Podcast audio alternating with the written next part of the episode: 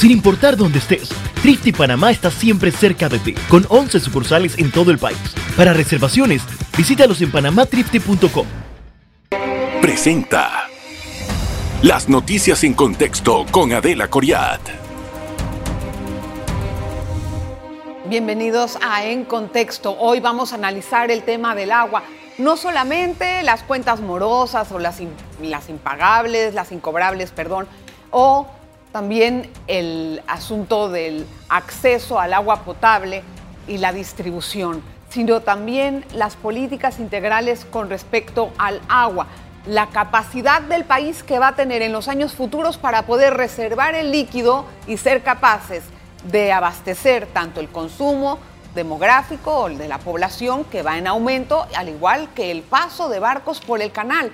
Estamos listos en 10 años y no hacemos nada. Es dividir entre el paso de barcos o el consumo. Así es que usted entenderá que obviamente va a ser el consumo el que va a predominar ahí, pero ¿qué vamos a hacer con los ingresos del canal? ¿Qué está haciendo en este momento el gobierno para poder enfrentar este problema? Ya hay algunos estudios que se adelantan en la ACP, pero esto no es solamente de esta institución, sino de una política integral que tiene que contemplar a todas las instituciones relacionadas con el agua.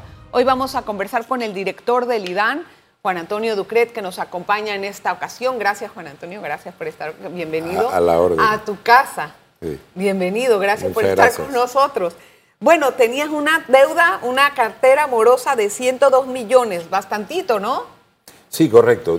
¿Cuánto recuperaron? Definitivamente que con la pandemia pasaron dos cosas. Eh, mucha gente entró en problemas económicos, perdieron empleo, congelaron empleo eh, y, por el otro lado, el IDAN eh, paró la política de cortes por morosidad y una política de gestión más agresiva. Eh, ya ha pasado la pandemia, tenemos que recuperar, esta empresa es de todos y la sostenibilidad de la empresa depende de lo que cobra y sobre todo el uso racional depende de que se le mide y se le cobra a las personas. Así que Iniciamos el año pasado con, una, con un programa donde dábamos descuentos, te, quitábamos los recargos eh, y logramos, mira, más de 40 mil clientes se acercaron al IDAN a hacer, a acogerse a estas políticas de, descuento. Más de 9 millones fueron eh, recuperados. 9 millones recuperados. Eh, y este año estamos iniciando volviendo, realmente no es aplicando ahora cortes de agua, sino volviendo a la normalidad, igual que pasa en la electricidad. Pero de estos 102 millones, ¿cuánto, cuánto se recuperó? ¿9 millones? 9 millones. ¿Y ya? Eh, eh, bueno, eh, en realidad es un tema recurrente, o sea, es un tema que va en la siguiente etapa de lo que venimos. Ahora o lo sea, ¿cuántas cuentas son incobrables de este dinero? Mira, realmente hay que tener, pasa una particularidad. Hay gente que presenta morosidad, pero no es que no está pagando, sino que no se ponen al día. Hay dos cosas entre presentar morosidad y estar al día. Estar al día es que tú pagues el, 100% de tu saldo. Hay gente que va abonando a las cuentas del IAN. y hay gente pagando. exacto. Y hay gente que simple y llanamente ha dejado de pagar por varios años. Bueno, pero de estas tú como, como gestor de esta, de esta institución tienes que saber cuánto de este dinero va a ser incobrable. Bueno, eh, por supuesto que viene una parte donde tú tienes que declarar las cuentas malas, que pueden llegar a un 20%. Recuerda que el IDAN tiene varias herramientas que incluyen la jurisdicción coactiva. es la última herramienta a la cual nosotros no llegamos. Llegamos primero a la gestión de cobro, ah, a llamar y vamos a ir con nuevas metodologías de tecnología para el cobro como lo hacen bancos o como lo hacen otras entidades de servicio. ¿Vas a instalar o va a instalar los medidores? ¿Por qué será un plan del IDAN y todavía no se ha ejecutado? Como que le tienen cierto respeto a eso. Hay muchos medidores instalados. Realmente la cobertura de micromedición del IDAN no es baja. Lo que estamos iniciando son programas a través ya con más tecnología y con más capacidad para la lectura de los medidores y la facturación. Igual vamos a hacer nuevos temas con tecnología para que tú puedas ver tu saldo en la banca en línea. ¿Y cuándo va a ser eso? Eh, eh, ya estamos implementando, eso va a estar durante el 2023, ve, eh, para funcionar como, igual que tú ves que funciona... Tu medidor del, del, Cómo funciona electricidad, cómo funciona el cable, cómo funciona el teléfono, igualito.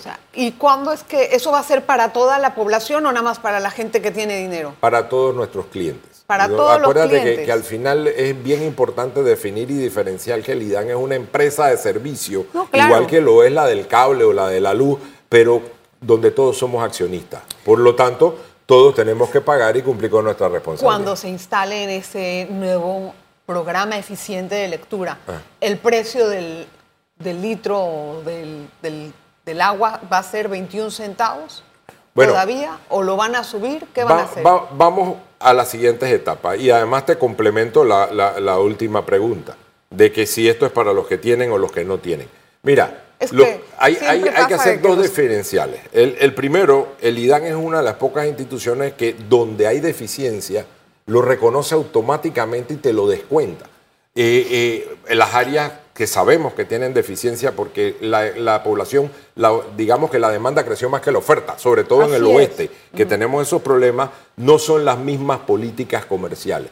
Y, y realmente existen también subsidios del Estado dirigidos a los casos sociales que se registran y que se toman en cuenta. A pesar de que es un agua que tiene un costo muy bajo, eso se reconoce también. Lo que sí es cierto, que los que reciben eh, el agua tienen un agua de buena calidad, un agua 24 horas al día y es importante que la paguen porque es un agua que se puede beber de la pluma pero, sin pero, ningún pero volviendo al tema.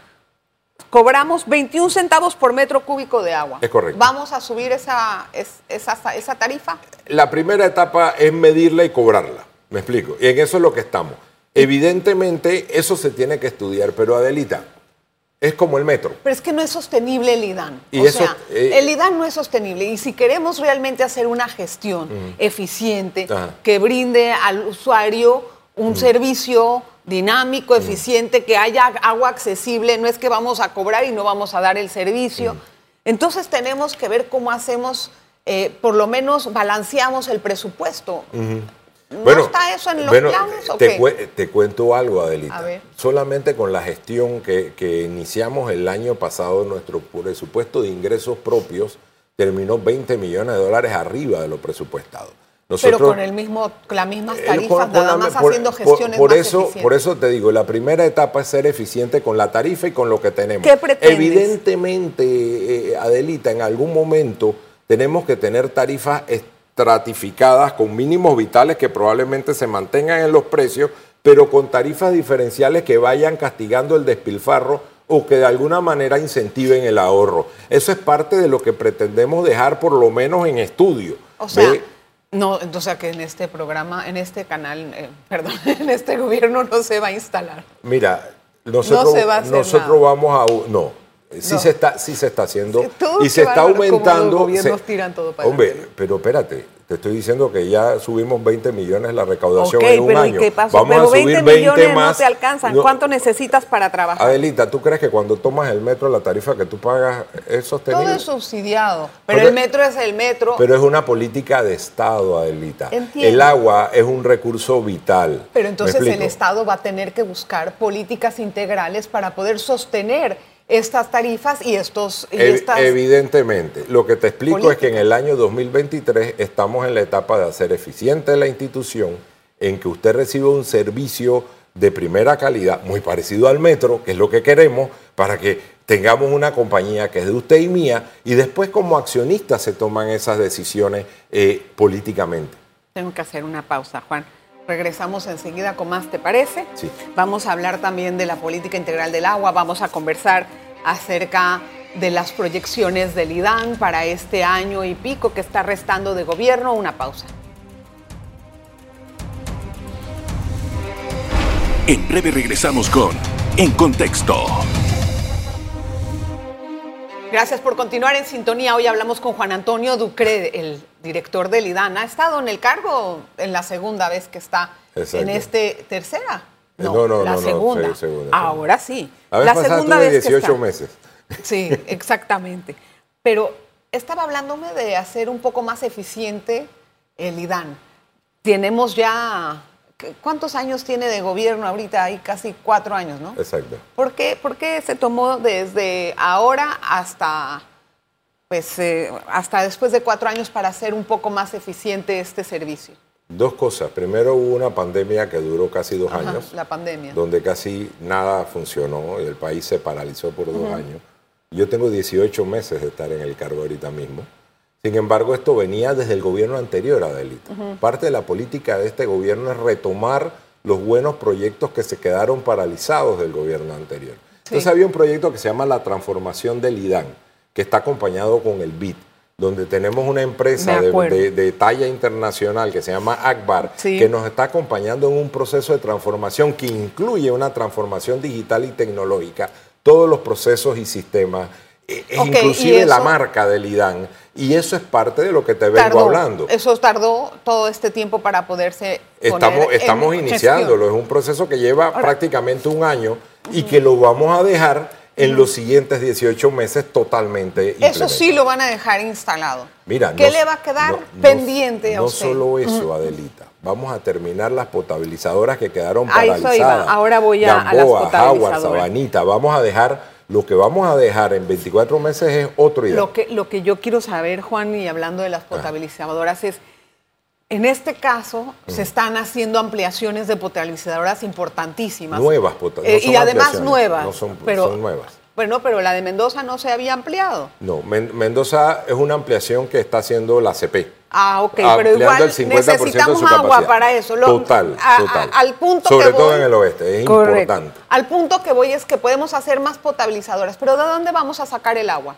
Bueno, tenemos que hacer las potabilizadoras porque definitivamente la población se duplicó. ¿Y con qué agua? La, la parte, mira, Panamá, cuando tú ves la estadística de precipitación, ahorita lo hablamos antes del programa, la última vez que tuvimos un niño serio con restricciones de calado fue en 2018. Sí. Pasó 2019, 2020, 2021, 2022 el canal y el país necesita agua. La principal cuenca de la cual depende nuestra economía, nuestra competitividad, que es el canal de Panamá, necesita y tenemos ese recurso hídrico, o sea, tenemos esa agua. tenemos que administrarla mejor y tenemos que buscar la manera de captar más agua que es lo que con responsabilidad está haciendo la CPA a través del estudio que está haciendo con el Cuerpo de Ingenieros de Estados Unidos para garantizar la sostenibilidad del agua, porque lo que sí tenemos son retos importantes a 10 años o menos que enfrentar y estacionalidades como la que vivimos en el 2018 que nos o las afectan, que vamos a vivir que ni conocemos. y que no y que nos afectan el país como marca y con nuestra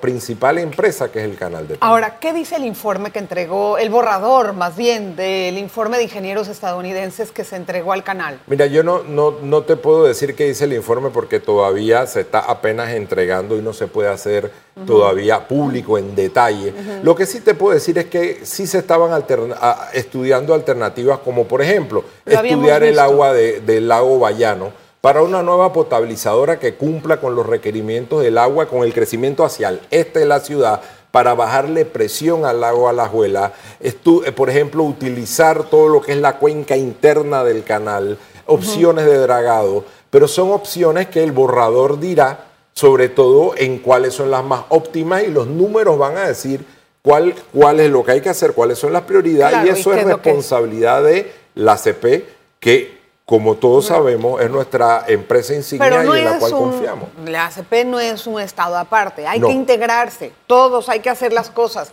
no solamente la ACP, el IDAN. ¿Cuál es la proyección que tiene el IDAN de consumo de agua en los próximos, no sé, cinco años?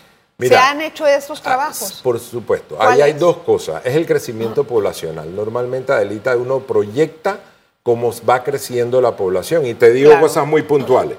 El oeste, estamos hablando desde Capira hasta Howard. Todo el oeste, hace 15 años, yo tenía la mitad de clientes o de población que tenía ahora. Ahorita mismo hay cerca de 600 mil personas al oeste con la construcción del metro, con la autopista 8 carriles, probablemente en 10 años vamos a estar en 1.2 millones. Por eso, pero yo quiero saber, en total, ¿cuánta agua se va a necesitar de aquí a 5 años, a 10 años? ¿Las proyecciones cuáles son? Eso, eso es parte de lo que se está haciendo, no solo con el estudio que está haciendo la CP, sino con otro componente del plan este de transformación que también estamos terminando hacia este año, que es el plan maestro de agua de, la necesidad del gran área metropolitana. Entonces, para eso pero a nivel nacional, ¿no? Sí, pero eh, necesitamos saber, ¿no?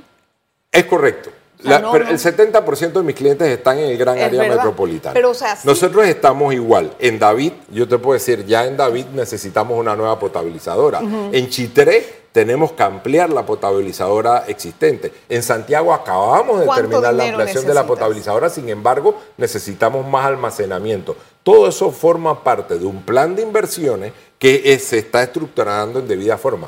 Pero en tu pregunta, ¿cuánta agua necesitamos en el gran área metropolitana? Depende no solo de la fuente, no solo del IDAN, ordenamiento territorial, dónde se están No, pero se construyendo hace una proyección demográfica, me, me Exacto, explicaste. Pero. ¿cuál es el cálculo? Pues no se hizo ese cálculo. Sí, por Entonces, ¿cuál es el supuesto, eh, por, por supuesto, Adelita. Nosotros estamos en dos, dos etapas. Cerrar la brecha que se ha causado entre oferta y demanda en los últimos 15 años y la proyección que tiene el oeste, te la acabo de decir. El oeste probablemente oeste se ya, pero duplique hablamos- en población. hablamos de Falta todo el el, país. este hacia el área de Por Paco- eso, eso es lo que pregunto. Adelita, el problema es que el agua se administra por cuenca y No por demografía. ya no Entonces, no, Sí la tienes, o sea, o sea, no, no veo que hay una cifra, porque yo estoy tratando de saber cuál es la proyección de, de- de agua o el estimado de agua que vamos a necesitar de aquí a 5 años, 10 años, tomando en cuenta el crecimiento demográfico.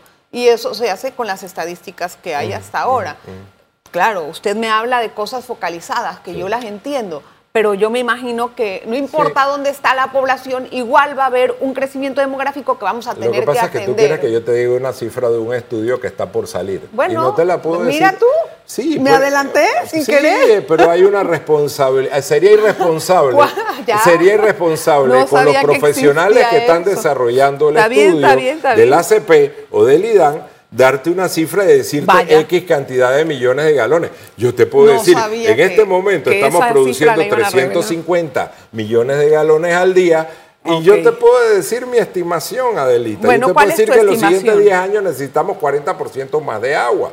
¿Y de dónde vamos a sacar eso? Mira, insisto, por la precipitación pluvial que tiene Panamá, nosotros no tenemos un problema de cantidad de agua. Tenemos un problema de administración y de construir las infraestructuras necesarias para manejar, y no solo, no solo en cantidad de agua, Adelita, te cuento algo más, para enfrentar las estacionalidades y el cambio climático, las sea- afectaciones sobre las tomas, los crecimientos de los ríos, lo- los huracanes que ahora El- tenemos. el- Eh, ¿Me explico? El estudio de la gente que sabe más del clima y que estudian más estas cosas Exacto. dicen que ya no llueve como antes, pero llueve muy intenso, por ejemplo, por poco tiempo en una parte del país que antes tal vez no llovía, pero ahora sí, y no en todo como era. Entonces, ¿cómo vamos a manejar eso? Eso Bueno, es dificilísimo. Y, y- y definitivamente por eso es que hay que estudiarlo. Pero yo no te lo puedo decir mientras se está estudiando porque me No. estaría adelantando a las A lo que- conclusiones del estudio. A lo que me refiero Ajá. es que esa es la disponibilidad de agua que tenemos más adelante. Claro. Y no sé, o sea, Mira, yo, yo no sé si para- hay estudios que se puede para- decir cuál es la precipitación. Para, tu tranquilidad, primero hay un reto y hay una amenaza. Necesitamos mejorar nuestra capacidad de administración del agua. Responsablemente eso es lo que está haciendo la CP y lo estamos haciendo en el IDAN con el plan maestro, que están integrados. O sea, los equipos de- de- del canal y los equipos que están haciendo el plan maestro del IDAN se integran, se hablan y van en la misma línea. No te puedo dar resultados específicos con metros cúbicos específicos hasta que el estudio no salga, que va a estar ahorita en el 2023. Te acabo de dar unos estimados, pues, 350 millones al día es lo que producimos, vamos a subir 40%. Pero no, te, no podemos hablar del país, Entiendo. porque el agua se maneja por cuenca, Delita. Y eso es Es, parte... es que, pero tampoco hemos hecho nada con los parte- consejos de las cuencas hidrográficas. Eso se llama la ¿Qué han gobernanza. Bueno. ¿Qué han hecho con los consejos de las cuencas Bueno, hidrográficas? allá voy.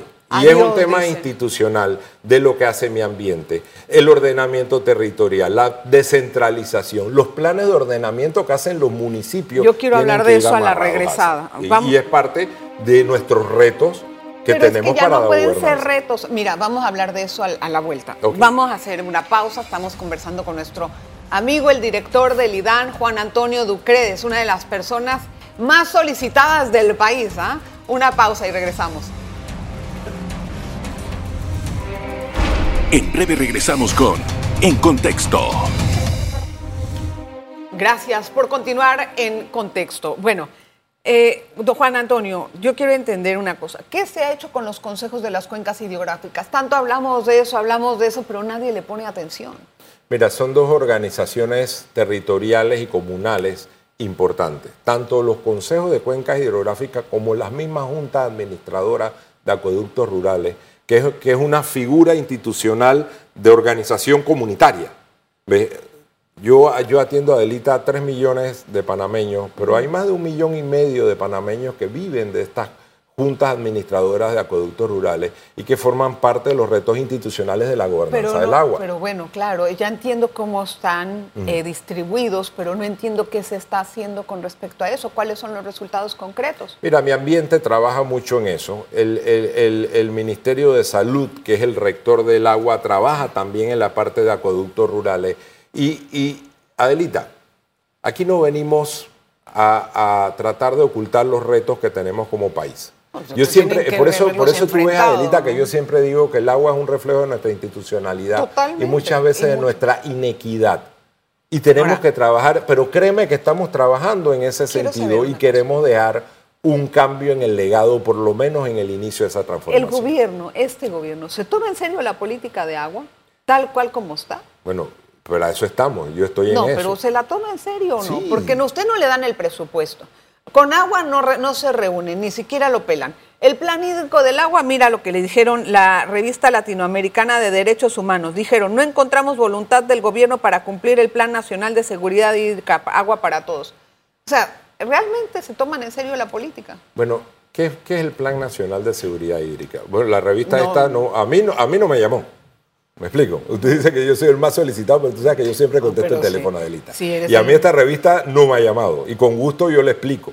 ¿Me Este es explico? Y un- le este es un estudio que se y- hizo hace un y- año, y le- no es sí, de ahora. no, yo sé el plan de, lo conozco perfectamente y lo tengo No, en mi oficina y lo- le doy seguimiento. Pero nadie, la- ¿Me mira, con agua tiene mil años y no hacen ni siquiera reuniones de junta directiva Mm, de consejo. Entonces, cada institución anda por un lado. El pacto bicentenario, el pacto bicentenario es que lo que arrojó el pacto con respecto al agua fue de las cosas más importantes. Mm. ¿Qué han hecho de eso? Bueno, te cuento. Ayer estuvimos en OCU entregando una orden de proceder de 337 millones para el alcantarillado y todo lo que es la red de distribución de OCU. Lo mismo se hizo en Macaraca. Se están haciendo inversiones en las tablas Guavito. Entonces, ¿Sabes dónde quedan las tablas Guavito? Suena como en Los Santos, ¿verdad? Queda en la frontera entre Panamá y Costa Rica, en un área bananera con un río que, que es un riesgo por el tema de los pesticidas. Estamos agarrando agua de la montaña y haciendo un acueducto, una inversión de más de 30 millones de dólares. Bueno, Mañana voy para la esos son- comarca Nazo, pero- Adelita, ver, para ver el tema de Juan, Bonjic. O sea, Bien, Adelita, el problema es que tenemos bien, pocos minutos, entiendo. pero yo te puedo hablar tres horas de lo que estamos que tenemos haciendo. pocos minutos, pero ¿Me esas son cosas que usted está atendiendo como IDAN. Ajá. No son parte de un plan nacional de la, integral del agua, porque no contemplan todas las instituciones. Está dividido el tema. El MINSA hace una cosa, usted hace otra cosa, el otro hace... Y no hay comunicación, no hay un plan integral del agua, ni tampoco se ha creado la Autoridad Nacional del Agua. Mira, Esta es una recomendación del pacto. La, la Autoridad Nacional del Agua podríamos hablar un poquito más largo de eso, porque si es rectora o es ministerio, ¿cuántas Debería de ser rectora. Y, y- y- y por ponerle autoridad, ¿cuántas autoridades funcionan, Adelita? No, nada más Es- eso. Esto no se trata, mira, esto se trata de estructurarse y en roles y funciones. El IDAN es una empresa pública prestadora del servicio del agua, donde tú te prestan el servicio del agua y tú debes pagar por el agua para ser sostenible y para usarla racionalmente. De ahí vienen el- los roles de la rectoría, los roles de la, de la O sea, no. organización. Y ¿quieres que te diga algo? ¿Estás de acuerdo con eso o no? Por supuesto, y se está trabajando en eso. Nosotros ahorita mismo estamos trabajando en un tema que el Plan Nacional de Seguridad Hídrica nunca miró, que se llaman las alternativas institucionales, ¿Qué es? que es los roles y funciones. Panamá necesita un nuevo, una nueva empresa que administre la parte solidaria del agua. Eh, la- es la revisar el- Nacional pero del claro Que se, pero claro que se está haciendo, Adelita. Pero no te que puedo no, contar no, cuántas veces no, nosotros nos no. sentamos con la CPE, con mi ambiente, para hacer esto y, y como te dije, Pero deberían de hacer eso, porque haciendo- nosotros los ciudadanos necesitamos conocer cuáles son los planes, Bueno, porque eh, eso lo hacen a puerta a- cerrada. no, no es a puerta cerrada. Entonces, o sea, aquí ¿por estamos lo- hablando de eso. Ya, pero ¿por qué Y no tú has lo ido a mi divulgan oficina a cuando- hablar de eso. Y usted es la Y estamos persona haciendo más un plan y- exacto, Pero ¿por qué no lo divulgan cuando se sientan ustedes a hablar? Bueno, estamos haciendo Porque el, no veo que estamos está haci- funcionando Bueno, estamos haciendo el plan maestro. Si no lo ves, yo sí te pido disculpas porque sí es un error mío que tú no lo veas. Claro, yo Ve, no lo y veo. yo te invito a que lo veamos, porque sí lo estamos haciendo. Ahora- Entonces, trabajemos en ese sentido. Yo creo que definitivamente reconocer que nos falta comunicación, yo creo que es necesario Una reconocer. última pregunta. Ah. ¿Cómo se pinta esta temporada seca, en pocas palabras? Mira, eh, normalmente te decía yo históricamente de que trabajaba con, en la parte agrícola, los, los veranos inician los 15 de enero. Sí. Por eso las zafras en los ingenios comienzan los O 15 sea, que de aquí enero. en adelante vamos a ver más Eh, temporada vamos, a, seca bueno, que vamos a ver la temporada seca normal. Ah. Obviamente hay estacionalidades, Sí. niño y niña, que como te dije, el último niño fuerte que nos pegó fue en el 2018. Sí. Lo que es importante, cuando tú tienes retos tan grandes como el agua de consumo humano o el canal de Panamá, es no solo, no solo planificar, sino invertir Así para es. mitigar y para manejar es, eso. así. Responsablemente, y ayer lo anunció el director del canal, se va, a- se va a invertir más de 2 Dos mil millones, de dólares. en eso. Pero eso es el Plan Nacional de Agua. Adelita, es el estamos, plan estamos en el camino correcto. Ya No, a no nosotros nos toca las infraestructuras de producción, mejorar la distribución y la comercialización Y del agua es. para el uso racional, el canal, la administración de su cuenca y la administración del canal. tiempo, y evidentemente todos tenemos que integrarnos para hacer más planificación territorial y manejos de cuenca. Gracias por venir. Muchísimas gracias, de verdad. Gracias por estar con nosotros. A la orden. Siempre a la orden y para también usted que nos está eh, pues complaciendo con su sintonía. Estoy sumamente agradecida. Espero que el programa esté llenando las expectativas. Recuerde que lo espero mañana.